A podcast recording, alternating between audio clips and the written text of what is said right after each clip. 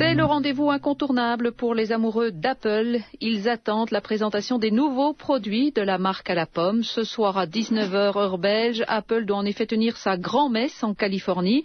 Alors cette année, parmi les nouveaux produits, il y a la montre connectée, l'iWatch, mais surtout l'iPhone 6, le nouveau euh, téléphone. Mais Michael Menten a voulu comprendre pourquoi finalement il y avait un tel enthousiasme, un tel engouement autour des produits Apple. Eh bien, pour l'essentiel, c'est l'effort marketing fourni par Apple qui explique cet engouement. Par exemple, plusieurs mois avant la sortie d'un nouveau produit, l'internaute assiste à une véritable déferlante de rumeurs concernant l'appareil en question.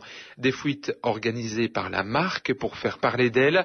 Damien Van Actor, spécialiste des nouvelles technologies. Un peu de choses près, c'est vrai qu'on sait déjà à quoi va ressembler cet iPhone 6. C'est vrai qu'avec le temps, la surprise a tendance à plus ou moins s'estomper, même si ça fait partie intégrante de la stratégie d'Apple de faire parler de soi en permanence et de préférence pas directement par son service de communication, mais plutôt par ses utilisateurs. Autre stratégie développée par la marque concerne ce qu'on appelle le marketing de la rareté.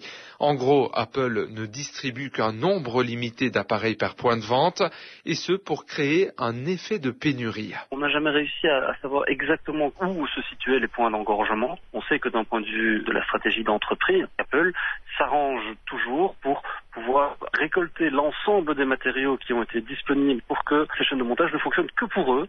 Donc ils étranglent le marché bien avant la commercialisation et c'est ce qui provoque aussi cet effet de rareté. Et cet effet a pour objectif de rendre accro le consommateur qui pensera obtenir un produit difficile à se procurer.